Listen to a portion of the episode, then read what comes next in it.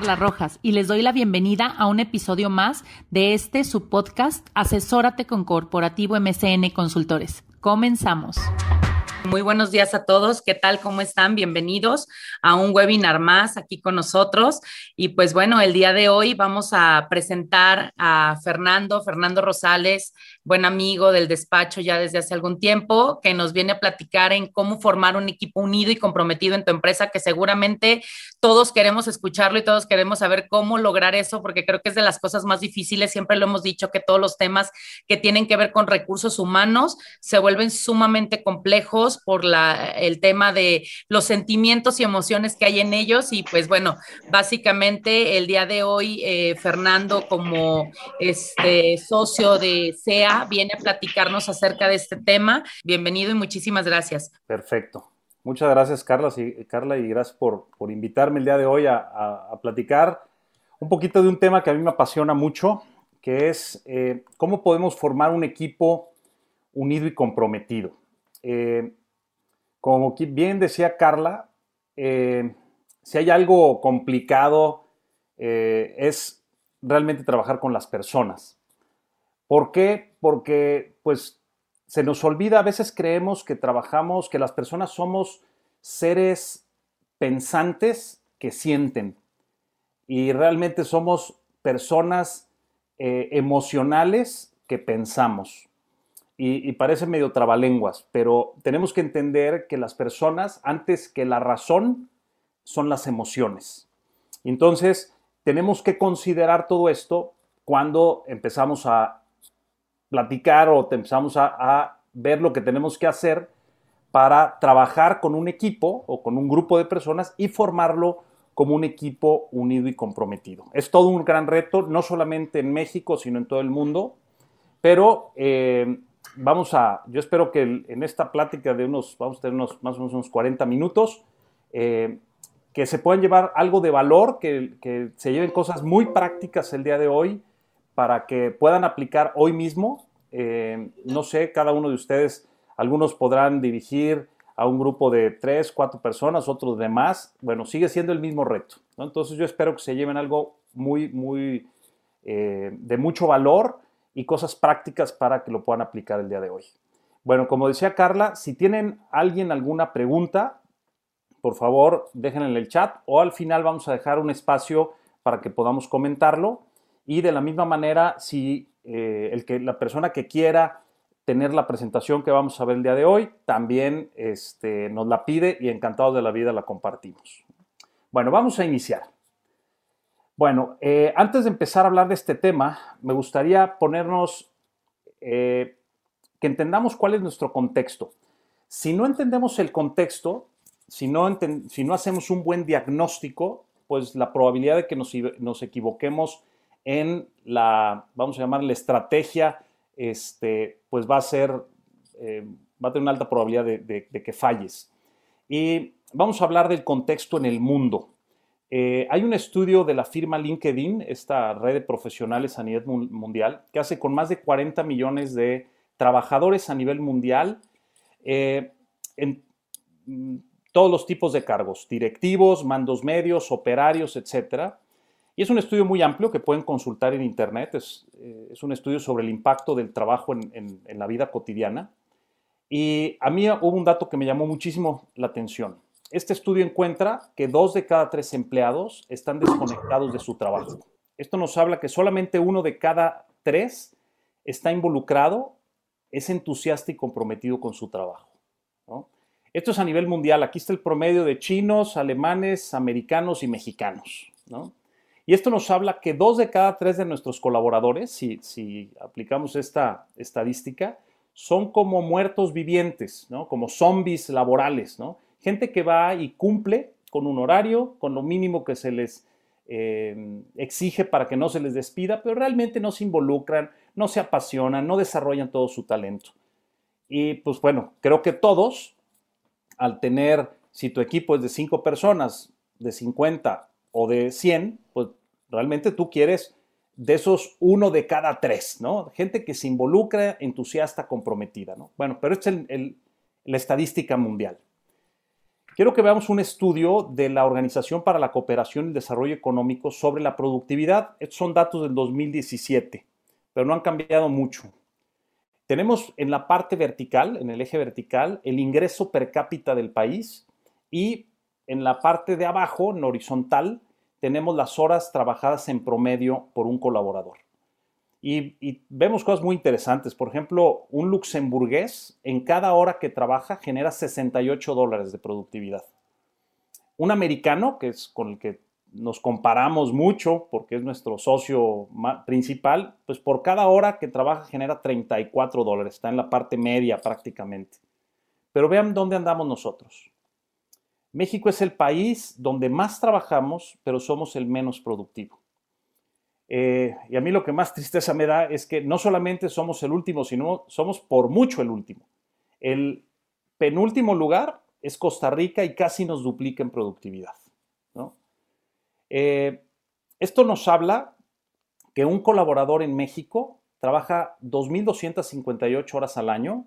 Estas son las más o menos 8 horas, 8 horas y media al día, tampoco nos asustemos, que creo que es lo que nosotros mismos trabajamos. Y producimos 3.61 dólares por hora. ¿no? Esa es nuestra realidad.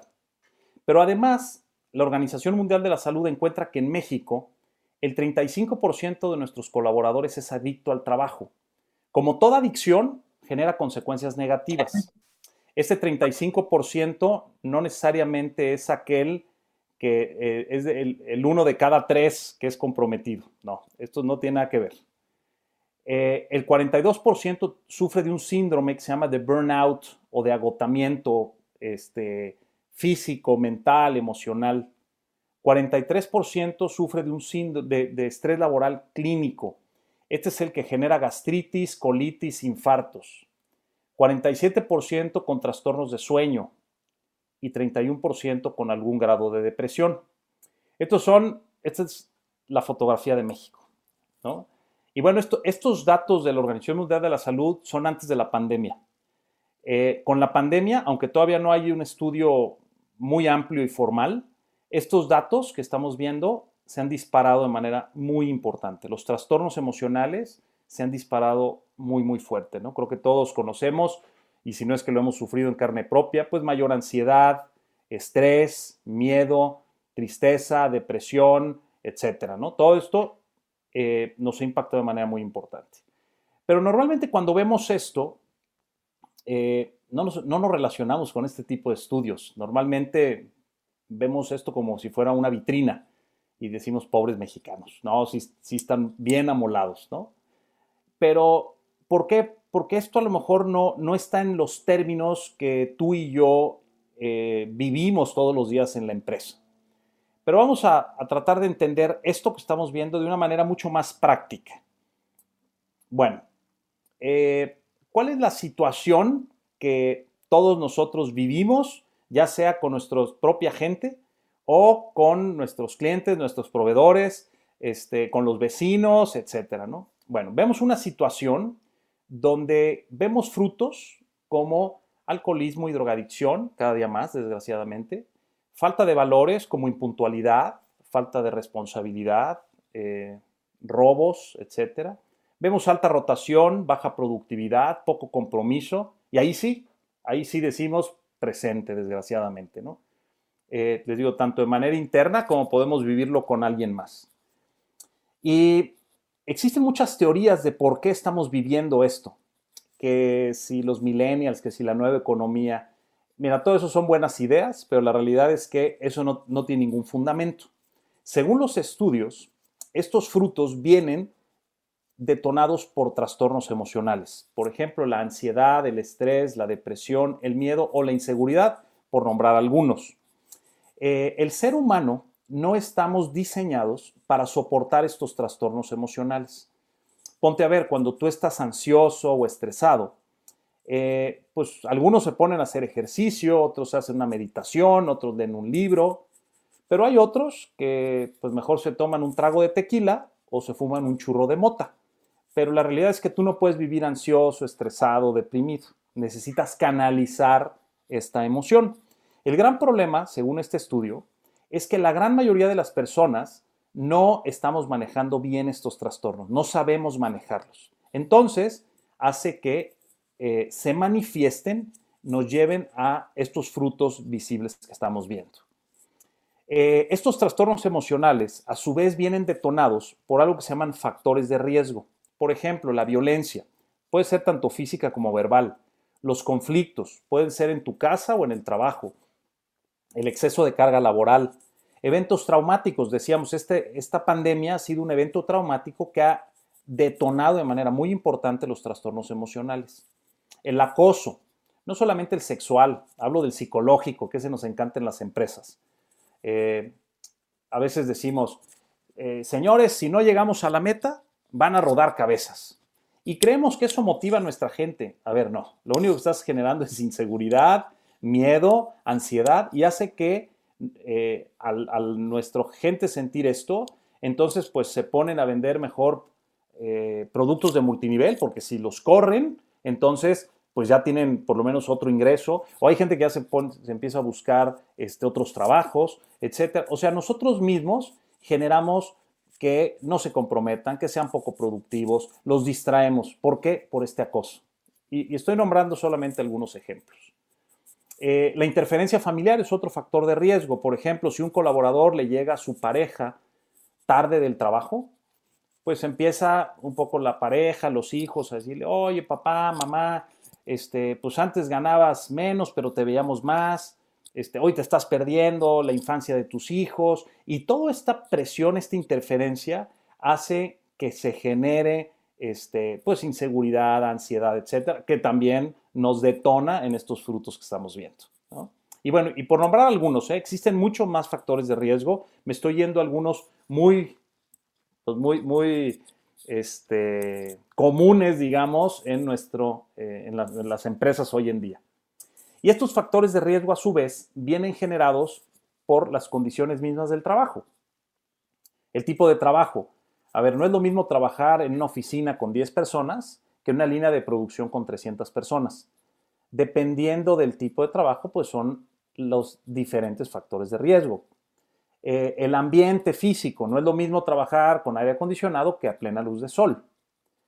Cómo estamos organizados para hacer el trabajo, no es lo mismo trabajar en la mañana que en la noche, son diferentes factores de riesgo. El entorno organizacional, el tipo de liderazgo que se tiene. O sea, todas estas condiciones del trabajo, entonces, eh, nos generan ciertos factores de riesgo que de presentarse detonan trastornos emocionales que mal manejados este, llegamos a estos frutos visibles que no queremos y desgraciadamente hoy en día vemos de manera muy, muy pues, repetitiva y constante. Bueno, este es un estudio que no es ni de México ni es reciente, tiene más de 20 años. Y esto habla mucho de eh, pues, cómo es el comportamiento de las personas. Y esto es una manera, pues digamos, como muy gráfica de poder entenderlo, ¿no? Cómo las condiciones del trabajo generan ciertos factores de riesgo. Los factores de riesgo pueden detonar trastornos emocionales que mal eh, manejados eh, nos generan estos frutos. Bueno, eh, hoy en día la autoridad, este, pues digamos, nuestra gran área de oportunidad, ¿dónde está? ¿no? Y, bueno, condiciones del trabajo, pues bueno, ya, ya, estamos muy regulados en condiciones del trabajo, ahí está la ley federal de trabajo, etcétera. Pero hoy en día la autoridad a través de la Secretaría del Trabajo, eh, entendiendo todo esto, genera una nueva política pública que se volvió muy famosa hace dos años, la famosa NOM 035, que es la norma oficial mexicana 035, que lo que busca eh, pues es eh, que los centros de trabajo, las empresas, prevengamos y atendamos tanto los factores de riesgo como los trastornos emocionales que generan. Entonces de ahí viene esta famosa norma 035. Busca trabajar, digamos, en este gráfico que estoy presentando, pues cómo podemos ayudar a que el tronco y las ramas estén eh, de manera adecuada para que genere frutos adecuados. Bueno, ¿dónde está la gran área de oportunidad? Y eh, el objetivo de todos aquellos que manejamos eh, personas este, tiene que ver con ¿Cómo le hacemos para mejorar el desempeño de cada uno de ellos? ¿Por qué? Porque en la medida que cada uno de ellos eh, mejore, pues el resultado de la empresa es la suma de los desempeños de, cada uno de los miembros del equipo. Entonces entendamos primeramente cuáles son los factores del desempeño de cualquier persona. Bueno, eh, el primer factor del desempeño tiene que ver con sus creencias. Y uno dirá, ay, joder, ¿cómo? ¿Y, qué más me da lo que mi colaborador piense o crea? Bueno, me voy a ir a un ejemplo sumamente arraigado en nuestra cultura laboral.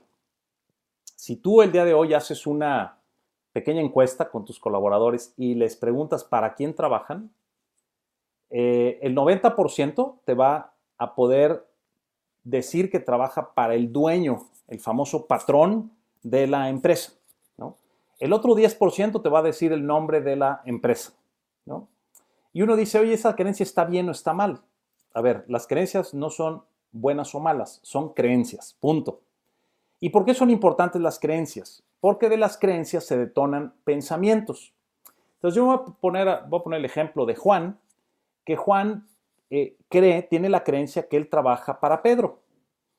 Y pues resulta que Juan, pues ya tiene dos o tres días que no ve a Pedro en la oficina. Entonces, pues rápidamente los pensamientos, no hombre, Pedro anda ahorita de vacaciones, dándose la gran vida, este, y a lo mejor Pedro está en otra ciudad trabajando lo doble, etc. Pero bueno, las creencias así son, ¿no? De, de eso detonar estos pensamientos. Y luego, pues resulta que Pedro la siguiente semana llega con un coche nuevo y entonces, pues los pensamientos, no, hombre, yo aquí partiéndome el lomo para hacerlo rico. Y empiezan estos pensamientos, desgraciadamente muchas veces negativos.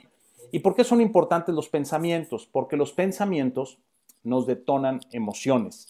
Y entonces Juan se empieza a sentir triste, enojado, frustrado, abusado, Y estas emociones luego nos condicionan nuestras actitudes. Entonces, es, Juan pues empieza a ser pues, poco comprometido, medio irresponsable, eh, pues ya empieza a ser medio negligente y estas actitudes tarde o temprano se manifiestan en un comportamiento. Como pues que no hace las cosas, que no obedece, llega tarde, que roba, por decir algunos, ¿no? Y estos comportamientos, si nosotros los multiplicamos por sus conocimientos, que es todo lo que él sabe hacer, y a esto le sumamos sus habilidades, que tienen que ver con lo que puede hacer, tenemos todos los factores del desempeño, ¿no? Lo que yo hago por lo que sé y puedo, me da como resultado lo que tengo o lo que genero, ¿no? Y si ustedes se ponen a analizar esta grafiquita, digamos, de... Eh, si te pones a pensar por qué eh, se ha ido gente de la empresa, se ha despedido gente, es rarísimo que alguien se vaya por falta de conocimientos o de habilidades. Es más, cuando eso sucede, quiere decir que el área de recursos humanos no está haciendo el trabajo adecuado. ¿Por qué? Porque estamos contratando gente que de entrada no cumple ni el perfil porque no tiene ni los conocimientos ni las habilidades que requerimos para cubrir un puesto. Entonces, normalmente ahí no está la gran área de oportunidad. ¿Dónde está? En esta parte. ¿Qué es lo que necesitamos formar? Necesitamos mejorar el comportamiento de nuestra gente. Y como vimos, el comportamiento es la manifestación de creencias, pensamientos, emociones y actitudes. Entonces, esto es lo que necesitamos formar y aquí está eh, si tú puedes lograr hacer esto como líder, entonces vas a poder eh, detonar de manera muy importante la productividad. Vas a poder mejorar el desempeño de tu gente de manera muy, muy importante y por lo tanto del equipo. Bueno, entendiendo todo esto, quiero volver al arbolito que vimos ahorita.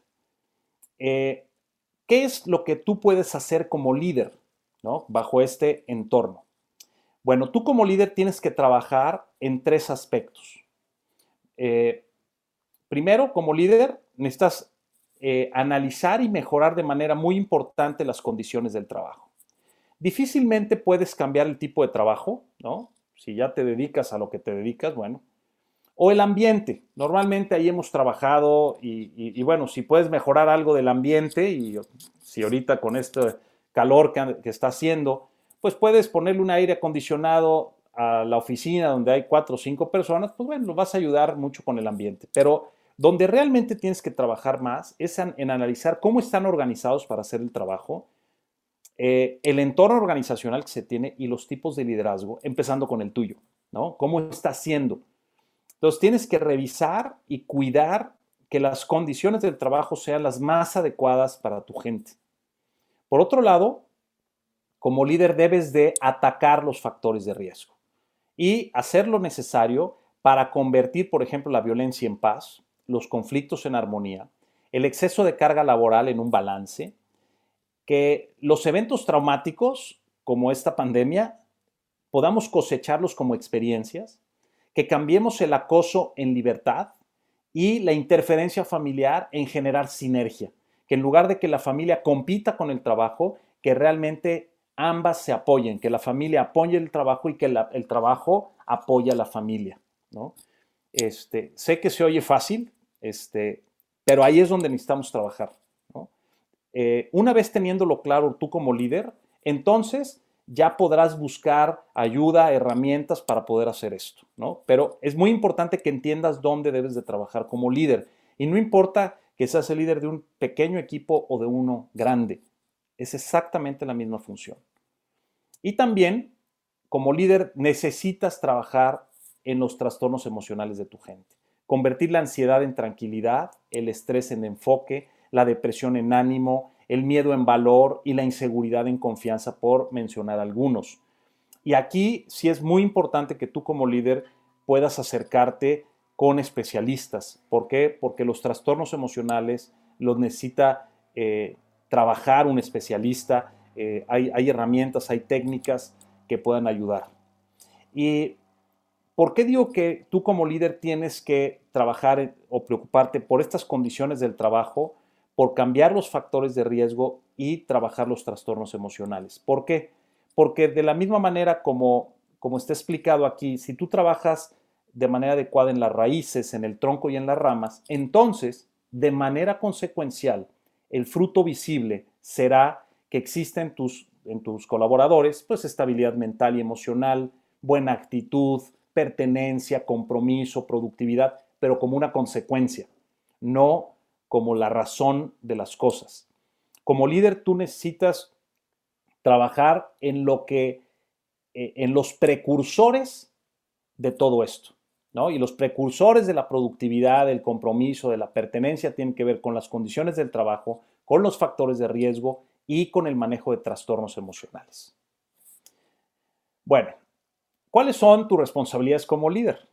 Ahorita vimos dónde te debes de centrar, pero te voy a explicar de una manera bien concreta dónde te debes de centrar para formar eh, un equipo unido, comprometido. Este. Y bueno, el primer paso, me voy a ir a lo más básico, tiene que ver con reclutar, seleccionar y contratar a las personas adecuadas, aquellas personas que tienen el perfil de conocimientos, de habilidades, de experiencia que, que el puesto requiere. ¿no? Ese es el primer, y esta es responsabilidad del líder. Tal vez en tu empresa, a lo mejor es chiquita a lo mejor no hay alguien específicamente eh, encargado de recursos humanos. Eh, y tal vez lo tienes que hacer tú. Pues bueno, es parte de lo que tú debes de llevar a cabo. Pero si tú trabajas en una empresa donde existe alguien que te ayuda con la parte de, del reclutamiento, selección, contratación, ellos te pueden facilitar las cosas, pero tarde o temprano tú como líder eres el responsable último de contratar a las personas que van a pertenecer a tu equipo. Entonces, es la primera responsabilidad que tienes como líder. La segunda tiene que ver con capacitarlos, darles conocimiento de lo que tú quieres que ellos hagan en, su trabajo. Y eh, capacitar tiene que ver con dar conocimientos, muy importante. Tercer punto, ya que la gente sabe lo que debe de hacer, pues lo empezamos a dirigir. O sea, empieza la operación del día con día. Y en este proceso nos damos cuenta de sus áreas de oportunidad y es donde llega el entrenamiento. Hay gente que confunde capacitación con entrenamiento. Capacitar es dar conocimiento, entrenar es desarrollar la habilidad. Ejemplo, eh, tal vez cualquiera de ustedes en en un par de horas me puede capacitar de cómo vender sus productos y servicios, pero eso no me hace un buen vendedor. Necesito tener 5, 10, 20, 50 o 100 citas para desarrollar la habilidad de vender. ¿no? Esa es la diferencia. Capacito, doy conocimientos, entreno es desarrollo la habilidad. Y el, una vez que ya la gente, eh, tengo la gente adecuada, que sabe lo que tiene que hacer, lo empiezo a dirigir y ya tiene la habilidad, el quinto paso es el más importante del proceso y a veces el que más descuidamos. Y hablo de formarlo. La formación no es ni, capacitarlo, ni dirigirlo, ni entrenarlo. Formar habla de liderazgo, de ejemplo. La puntualidad, el orden, la limpieza, la pasión, todo eso no se capacita ni se entrena. Eso lo formas tú como líder con tu ejemplo. ¿Y por qué es importante la formación? Porque de la formación depende el último eslabón y a lo que todo mundo aspiramos llegar al tener un equipo de trabajo, y es su nivel de compromiso. El compromiso, eh, el nivel de compromiso de las personas eh, es directamente proporcional del tipo de formación que reciben. La gente no se compromete ni porque la contrates, ni la capacites, ni la dirijas, ni la entrenes. La gente se compromete por el tipo de formación que recibió de parte tuya, de su líder de manera directa. Si tú formas mal, pues bueno, a veces les ofrecen menos dinero y se va la gente, ¿no? Pero si tú formas bien, pues bueno, a veces les pueden ofrecer el doble de dinero y la gente no se va. Y, tú dices, bueno, ¿la gente es tonta o qué? No. La cuestión es que a veces la gente dice, oye, pues sí, acá me pagarán más, pero yo de mi líder he recibido ayuda, eh, se ha comprometido conmigo, me ha hecho crecer, me ha dado oportunidades. Cuando este, mi hijo se enfermó, me ayudaron en esto. Todo eso tiene que ver con la formación. Entonces, es súper importante cómo formes a tu gente. Y esto, la formación depende del líder directo. ¿no? Este, eh, si tú eres el director general de una empresa y tienes 50 personas, tú como director eh, te puedes, puedes formar literalmente tu primer círculo de colaboradores. Pero cada uno de tus colaboradores debe de formar a los suyos. O sea, este proceso de formación es una cuestión de relación entre el colaborador y el líder directo. Bueno, entonces estas son las responsabilidades que tú como líder tienes. Estos cinco pasos y el nivel de compromiso es lo que tú vas a cosechar de haber logrado todo esto. Entonces, si tu gente tiene bajo compromiso, según tu evaluación, pues ya sabes dónde debes de trabajar. Es una cuestión de formación. Bueno, esta, esta diapositiva, este, si algo quiero que se les quede de toda esta plática es esta diapositiva que entiendan el impacto que tiene tu liderazgo, tu función como líder. Tú como líder, con tus habilidades de comunicación, de inspirar, con las habilidades de liderazgo que tengas y con tu actitud, es como vas a formar a tu equipo. ¿no? Tal vez eres un líder con una actitud un poco más dictatorial, que ejerce mucha presión psicológica, eres medio distante, que exige muchos resultados algo de acoso psicológico, etcétera. Bueno, con esa actitud vas a formar a tu equipo. Tu equipo tarde o temprano va a replicar esa actitud. Por eso a veces eh, aquellos que somos papás, cuando ves algo en tus hijos que te enoja, alguna actitud, algún comportamiento, ponte a ver por qué te enoja. Y muchas veces es porque tú tienes ese mismo actitud o comportamiento. Normalmente nuestros hijos este, lo mismo que nuestros colaboradores, acaban reflejando nuestras actitudes y comportamientos. Entonces, eh, si tú como líder tienes una actitud mucho más cercana, eh, que diriges a tu equipo, por supuesto que lo corriges, que lo motivas, que lo inspiras, que los ayudas, bueno, con esa actitud también vas a formar a tu equipo. ¿Y por qué es importante cómo formes a tu equipo? Porque tu equipo va a manifestar esa formación en algo que se llama cultura. La cultura, eh, no hablo de cuestiones de literatura, ni de música, ni... No, hablo de ese conjunto de creencias, actitudes y comportamientos que tiene tu equipo. Y eso viene formado por ti como líder. Entonces, esa cultura, eh, ¿por qué es importante? Porque lo que compra tu cliente no es tu producto y servicio. Y eso quiero que lo entiendas claramente. Cliente no compra tu producto, tu servicio, compra tu cultura. Compra ese conjunto de creencias, actitudes y comportamientos que tiene tu equipo. ¿Por qué? Porque a menos de que tengas un producto único o un servicio único en el mercado, que hoy en día ya cada, día es más complicado que existan, eh, pues la realidad es que eh, pues ese mismo producto o servicio lo pueden comprar en otro lado, con alguien más. ¿Por qué? Pregúntate por qué tu cliente te compra a ti y por qué el cliente de la competencia le, compra a ellos. Es una cuestión de cultura. Tu cliente lo que está comprando es tus creencias, tus actitudes y tus comportamientos. Me voy a, un ejemplo muy práctico para que se termine de entender esto. Cuando yo compro, este, voy a pensar, me voy a, a un, algo súper sencillo.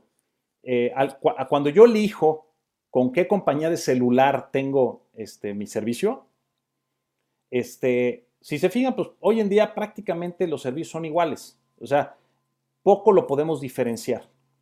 Pero donde se diferencian es en precio, en la atención, en la rapidez, en los servicios agregados que te ofrecen, y eso tiene que ver con la cultura. ATT tiene una cultura, Movistar tiene otra cultura, Telcel tiene otra cultura. Y si tú te pones a ver, tú estás con ellos por ese, esas creencias, actitudes y comportamientos que tiene esa cultura.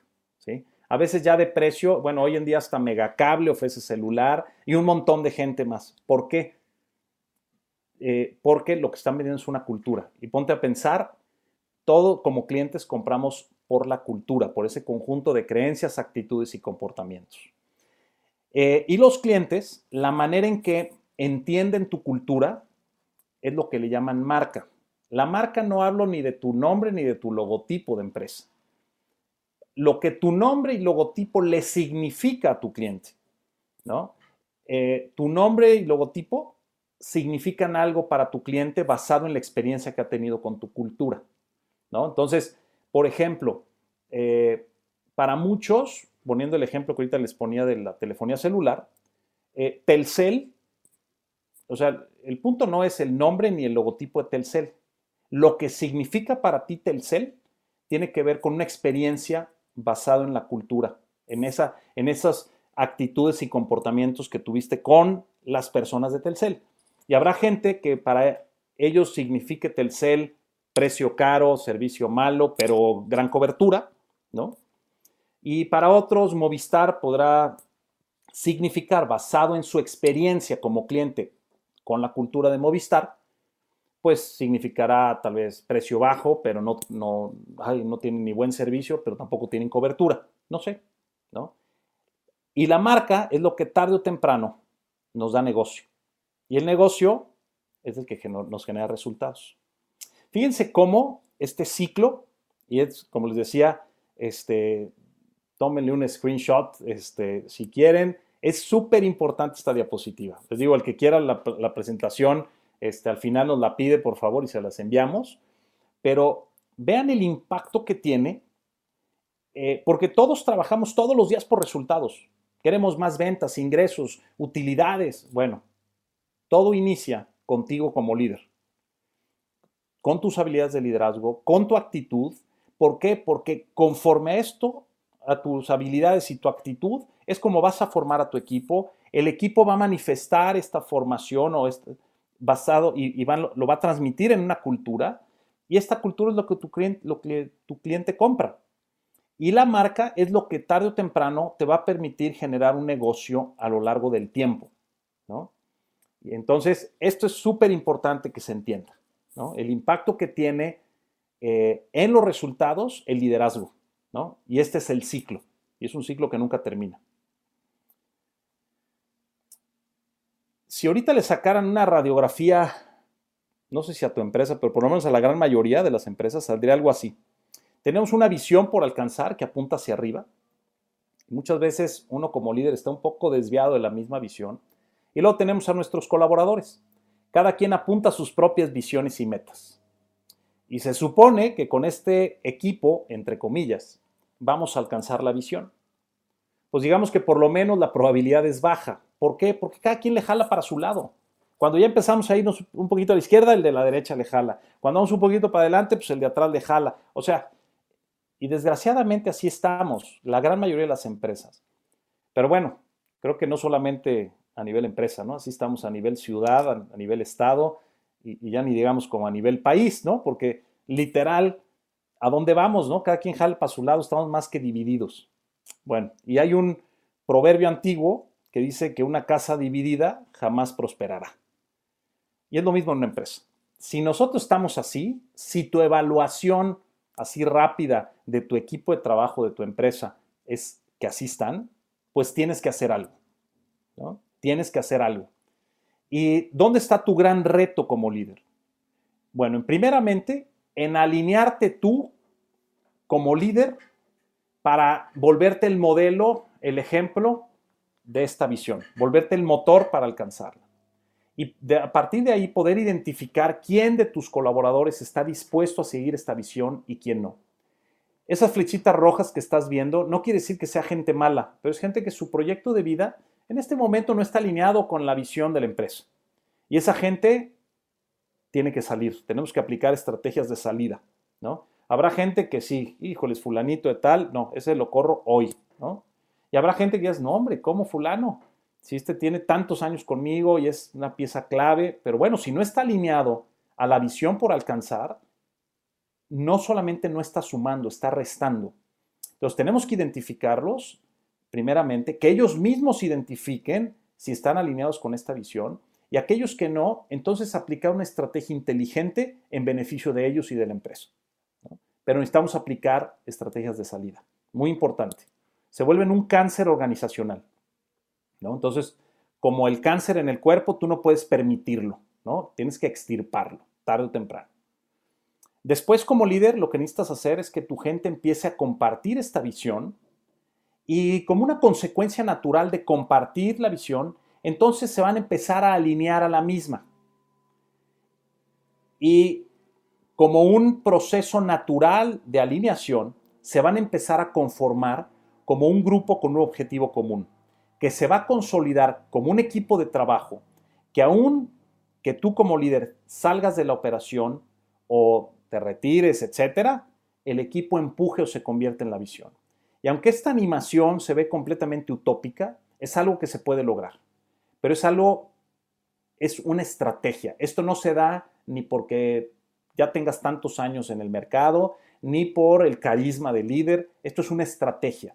Es una estrategia puntual es un proceso para poderlo lograr. Y bueno, para terminar, quiero decirte dónde debes de trabajar, ¿no? Tú como líder tienes que enfocarte primeramente en reforzar las habilidades de liderazgo de tu gente para aumentar su compromiso. Y más si tú tienes mandos medios en tu empresa, necesitas tener mejores líderes. Y es a través de estas dos cosas, reforzar habilidades de liderazgo y aumentar el compromiso. Segundo paso, para tener mejores colaboradores necesitas desarrollar en ellos una actitud correcta y generar tranquilidad mental y emocional. Ya vimos, no solamente tiene que ver con que la gente quiera, sino también tienes que trabajar en la parte emocional, generar tranquilidad mental y emocional. El tercer paso es que puedas tener mejores equipos al generar sinergia e incrementar la productividad. Y por último, entonces vas a tener mejores resultados, que todo mejor resultado empieza satisfaciendo a nuestros clientes. Si tú empiezas por ahí, entonces lo demás se va a empezar a dar. Si tú a nivel resultado no empiezas, tú solamente estás fijando en tus números, en tus ventas, en tus gastos, en tu utilidad, si tú no empiezas centrándote en que tu cliente esté satisfecho, lo demás no se va a dar. Todo lo demás es una consecuencia. Entonces, como líder, eh, aquí es en este orden como debes de trabajar. Primero, enfócate en tener mejores líderes al reforzar habilidades de liderazgo y el compromiso. Segundo, desarrolla en tus colaboradores una actitud correcta y que tengan ellos tranquilidad mental y emocional. y eso te va a permitir entonces tener mejores equipos y luego mejores resultados. Bueno, ¿cuáles son los beneficios de generar esto? Y con esto concluyo para entrar a la parte de preguntas. Eh, para la empresa, muy importante, pues reducir la rotación, que es carísima, la rotación de personal, generar mayor productividad y asegurar su permanencia en el tiempo. Para los que son líderes, el beneficio es que va a, a fortalecer su influencia, formar equipos de trabajo eficaces y mejorar el clima laboral. Y esto permite que los líderes se alineen con la empresa. Y para el colaborador el beneficio es que va a tener una buena actitud, va a tener tranquilidad mental y emocional y va a mejorar su calidad de vida. Y esto va a permitir que los líderes generen sinergia con sus colaboradores y los colaboradores crecimiento con la empresa. Y como el principal beneficio de trabajar todo esto que acabamos de hablar es que exista unión y compromiso entre las tres partes, entre la empresa, los líderes y los colaboradores. En la medida que podemos lograr esto y conformar este equipo que hablamos eh, unido y comprometido, entonces todos vamos a ser beneficiados y las cosas van a, por lo menos, salir mejor de lo que hoy en día lo tenemos, ¿no? Independientemente del entorno. Tenemos una fortaleza interna de un equipo unido y comprometido que eh, pues va a poder afrontar de una mejor manera los retos que tienen en el entorno. Pues esto sería eh, todo. Espero que, haya sido este, de valor esto que vimos. Es poco tiempo, pero yo espero por lo menos haberles dado algunas em, cosas muy concretas y sobre todo cómo pueden trabajar este, esta, el, pues digamos, el, por dónde pueden empezar cada uno de ustedes a formar un equipo unido y comprometido. Entonces, eh, no sé si hubiera alguna pregunta, este, algún comentario. Muchísimas, muchísimas gracias, Fernando. La verdad es que un tema súper interesante que adolecemos en las empresas actualmente, ¿no? Este, creemos, como bien decías, que por existir desde hace muchísimos años estamos haciendo las cosas bien y pues bueno, hay, hay formas de mejorar. No significa que no las estemos haciendo bien, pero siempre hay eh, maneras de mejorar y, y, las estrategias que tú traes como empresa, la verdad es que están padrísimas. Este, Marisela nos comenta incluso qué falta hace una capacitación de este tipo en su empresa y no nada más en su empresa, ¿no? En todas las empresas. Eh, por eso la importancia de traerte con nosotros el día de hoy. Muchísimas gracias por haber aceptado. Creo que más bien los dejaste picados, con ganas de saber más, de, aprender más y de tener más, más que preguntas. Creo que todos sabemos el, el, el talón de Aquiles que tenemos en, en cada una de nuestras empresas. Te agradezco muchísimo. No sé si quieras concluir con algún comentario. No, pues mira, gracias. Yo sé que es un tema, este, pues súper profundo. ¿Por qué? Porque es de las personas y las personas no somos como a veces los procesos o, algo mucho más técnico. Eh, a veces para arreglar algún problema, este, pues no sé si es una cuestión de visión, de ideas, de procesos, es muy fácil porque las podemos cambiar de un plumazo. Pero cuando hablamos de personas, les digo, eh, somos seres emocionales que pensamos. Entonces, somos bien complicados, todos, porque luego creemos, los hombres creemos que las mujeres son complicadas y las mujeres que los hombres, todos somos complicados por, por esto. Entonces, eh, yo lo que quisiera que se quedara cada quien es el impacto que tiene el liderazgo, este, la importancia que tiene que ver eh, esto, y, esto que acabamos de ver no tiene solamente aplicación en el trabajo, eh, en la familia de cada quien. O sea, es lo mismo, es la misma función de liderazgo. Y pues yo los, los animo a que hagan algo que, híjoles, hay muchísimas cosas que, que se pueden hacer. Como bien decía eh, Carla, este, nosotros podemos ayudarlos, tenemos una alianza con, con Carla y todo su equipo, eh, tenemos herramientas que podemos ayudarlos para poder desarrollar esto, eh, pero no es la única, es la realidad, o sea, nosotros no somos ni dueños de la verdad, ni somos los únicos, pero yo lo que quisiera es que, que se muevan y que hagan algo porque vale la pena y da muy buenos resultados. Y como inversión, hablo de tiempo, dinero y esfuerzo, da excelentes rendimientos. Entonces, los animo a que hagan algo Pues muchísimas gracias, Fer, y, también muchísimas gracias a ustedes que nos acompañan semana a semana con estos webinars. Vamos a seguir trayendo gente como Fer y como los demás expositores que ya hemos tenido para tratar de darles más herramientas para mejorar sus empresas, para mejorar sus procesos, para cambiar, ¿no? La forma en la que estamos trabajando. Creo que ese es también una de las esencias que es lo que queremos dejar y esa huella que queremos dejar en todos ustedes. Y pues bueno, recuerden que si algo se perdieron o lo quieren volver a escuchar o se lo quieren poner a su jefe para que lo escuche y para que entonces este, lo vea de manera distinta, van a estar en el YouTube y en Spotify a partir del viernes a más tardar, ya lo están encontrando por ahí. Y pues muchísimas gracias y nos vemos muy pronto. Hasta luego. Gracias, buen día. Muchas gracias por seguirnos y por escucharnos. Los espero en el siguiente programa. Bye bye.